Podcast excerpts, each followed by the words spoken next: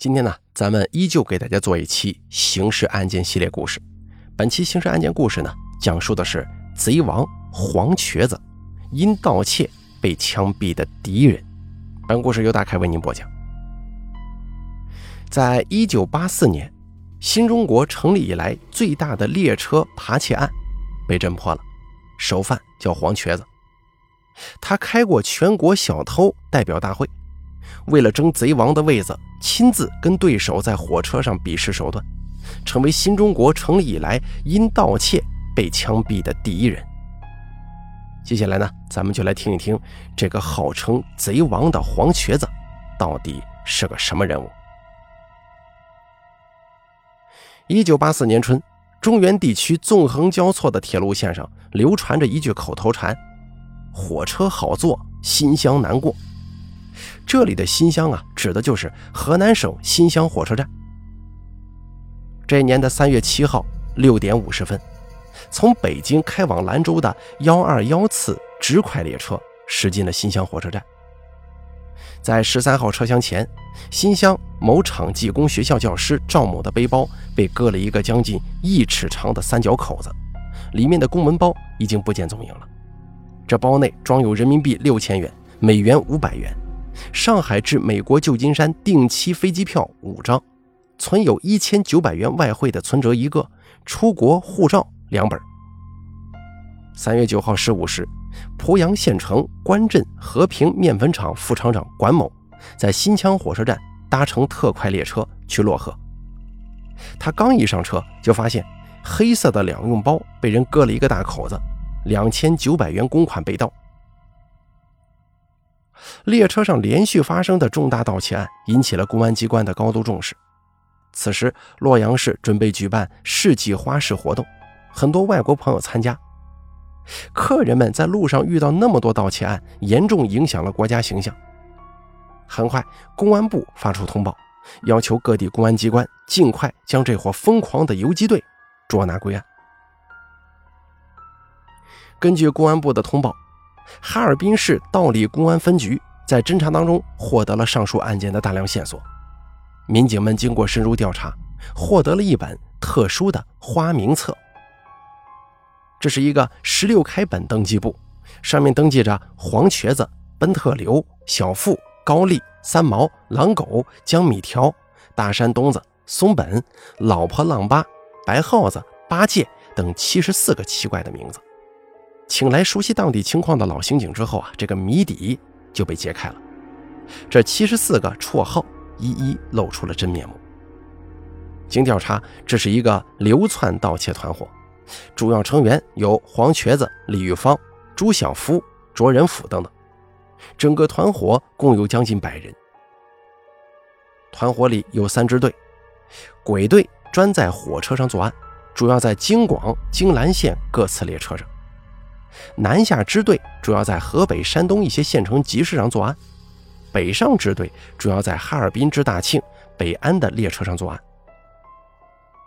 三月十九号，除一批流窜在外的犯罪嫌疑人刘家仁、李玉芳、佟亚丽等二十九人先后被抓获。在团伙当中，号称全国二把高手的李玉芳交代，从一九七九年以来，他在哈尔滨市松花江旅社餐厅。松滨饭店以及松花江浴池等地拎包盗窃十几起，在南方的火车上扒窃割窃，几年一共偷得两万三千余元。李玉芳同时交代，他经常跟黄瘸子、佟雅丽、向华等一起作案，作案时只在1980年被天津市公安局收审过一次，但团伙中的黄瘸子没有被抓过。预审情况一一反映到指挥办公室，一些犯罪嫌疑人的叫嚣引起了刑警们的注意。黄瘸子作案从来不掉脚，你们公安局能抓住黄瘸子才算是有本事。黄瘸子不到案，我的问题说不清。你看这些人呢，都如此疯狂的叫嚣，看来黄瘸子才是此案件的关键人物呀。三月二十五号。道里公安分局刑警沙元章带领一个小组到济南一带追捕黄瘸子，但是在茫茫人海当中追捕像狐狸一样狡猾的黄瘸子，真如同大海捞针呢。他的真名叫什么？没有人知道，只知道他是山东人，今年三十七八岁，在江北有个老婆。一九八三年，他在山东流窜作案期间，又娶了个老婆。三月二十七号，沙元章小组得到济南市公安局、济南铁路公安处的紧密配合，在沿线列车、大街小巷设卡稽查，深入旅店、招待所走访群众。可是三天过去了，仍然没找到黄瘸子的任何踪影。在济南市解放桥旅社职工座谈会上，一名职工提供了重要线索。他说：“听说黄瘸子在潍坊搞了个对象，叫小玲子，是我们同行，也是服务员。”四月一号三时左右，沙元章小组赶到潍坊市。潍坊市公安局请来小玲子的父亲，这位啊是个老实厚道的退休工人，他流着眼泪对沙元章说：“一九八三年四月份，我女儿小玲子跟一个姓黄的瘸子跑了。”听小玲子说，她叫黄婷丽。今年二月份，小玲子从沂水县给家捎来一封信，说是生了个男孩。一听这个，刑警们马上向沂水县赶去。可是，在沂水县县城，没有人知道黄瘸子。沙元章跟同志们马上又转到附近的沂南县，在当地公安机关的协助之下，终于摸到了黄瘸子的底细。他真名叫黄廷利，今年三十八岁。小学都没毕业，家住在大庄公社后粮大队。一九六九年，他到黑龙江某农场务农。一九七六年四月，他从山东返回吉东县途中被火车压坏了腿，铁路部门为他安了假肢之后，黄廷利仍然不断上访告状，在哈尔滨火车站要钱骗钱。一九七九年以后啊，他开始在山东、河北、河南一带。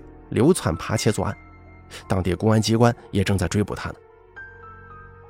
黄瘸子刚开始啊是一个普通的小偷，由于技术不行，又是个残疾人，被同行看不起。有一天，一个同行见他饿倒在铁路上，生起了怜悯之心，向他推荐了一个所谓的高人，就对他说：“你如果命不该绝，就去找他，他只传授技艺给有缘人。”黄瘸子知道之后。去那个地方苦苦寻了几天没结果，又开始偷起来了。当时在一个市场，一个司机的钱包里有不少钱，黄瘸子几番下手后成功了。可是这个时候啊，却发生了一件令他想不到的事一个很不起眼的老头站在他的身后说：“这钱包是空的，你还拿呀？”黄瘸子打开钱包一看，还真是空的。刚才明明见到钱在里头，怎么不见了呢？而这个老头就是他所寻找的那位高人。原来啊，老头子拿了里面的钱，又把钱包放回到那个人的兜里了。黄瘸子一看这本事厉害啊，赶紧跪下来拜师。就这样，两年之后，黄瘸子学习到了不少绝招，可师傅却病死了。他来到哈尔滨火车站。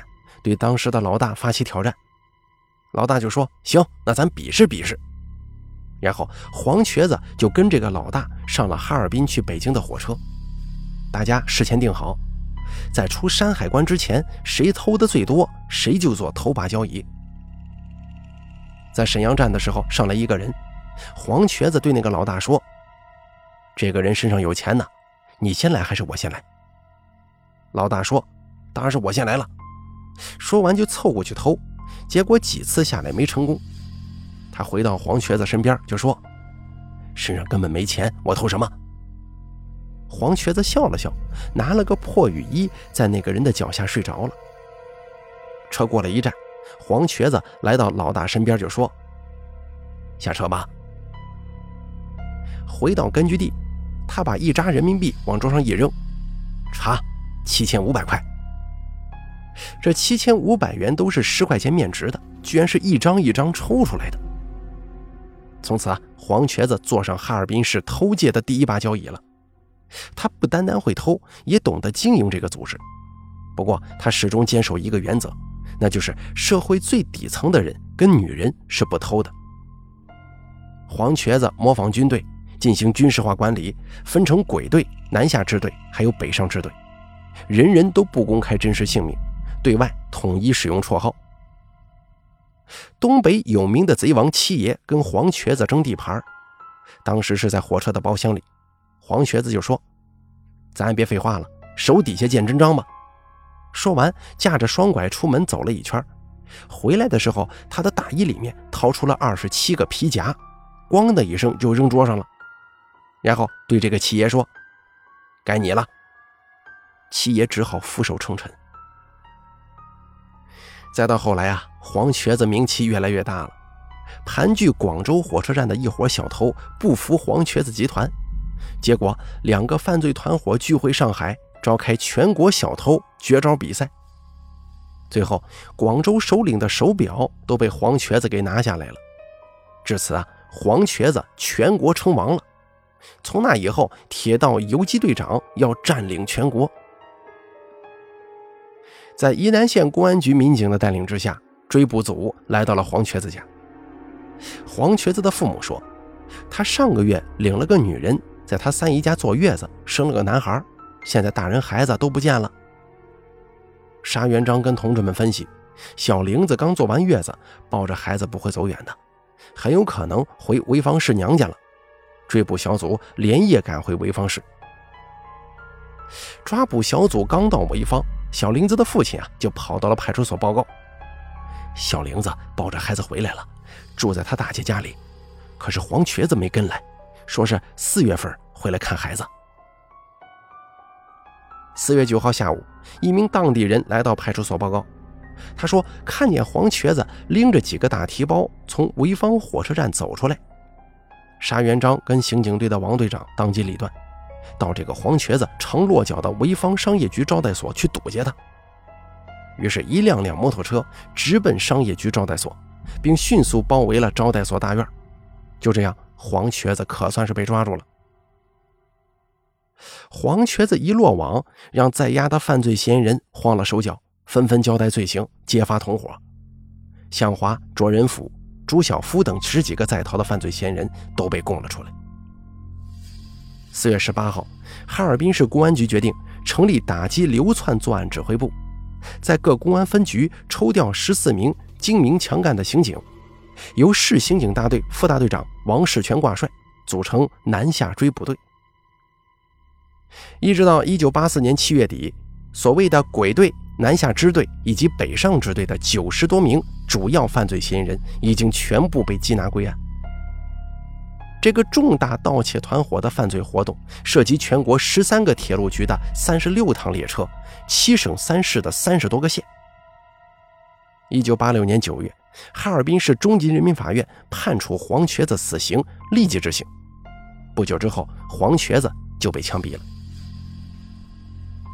这个自奉为全国扒窃第一把高手的人，他呢也成为了新中国成立以来因盗窃。被枪毙的第一人。好了，咱们本期刑事案件就说到这儿了，感谢您的收听。至于这个人呢，大家了解一下就好了。黄瘸子，贼王。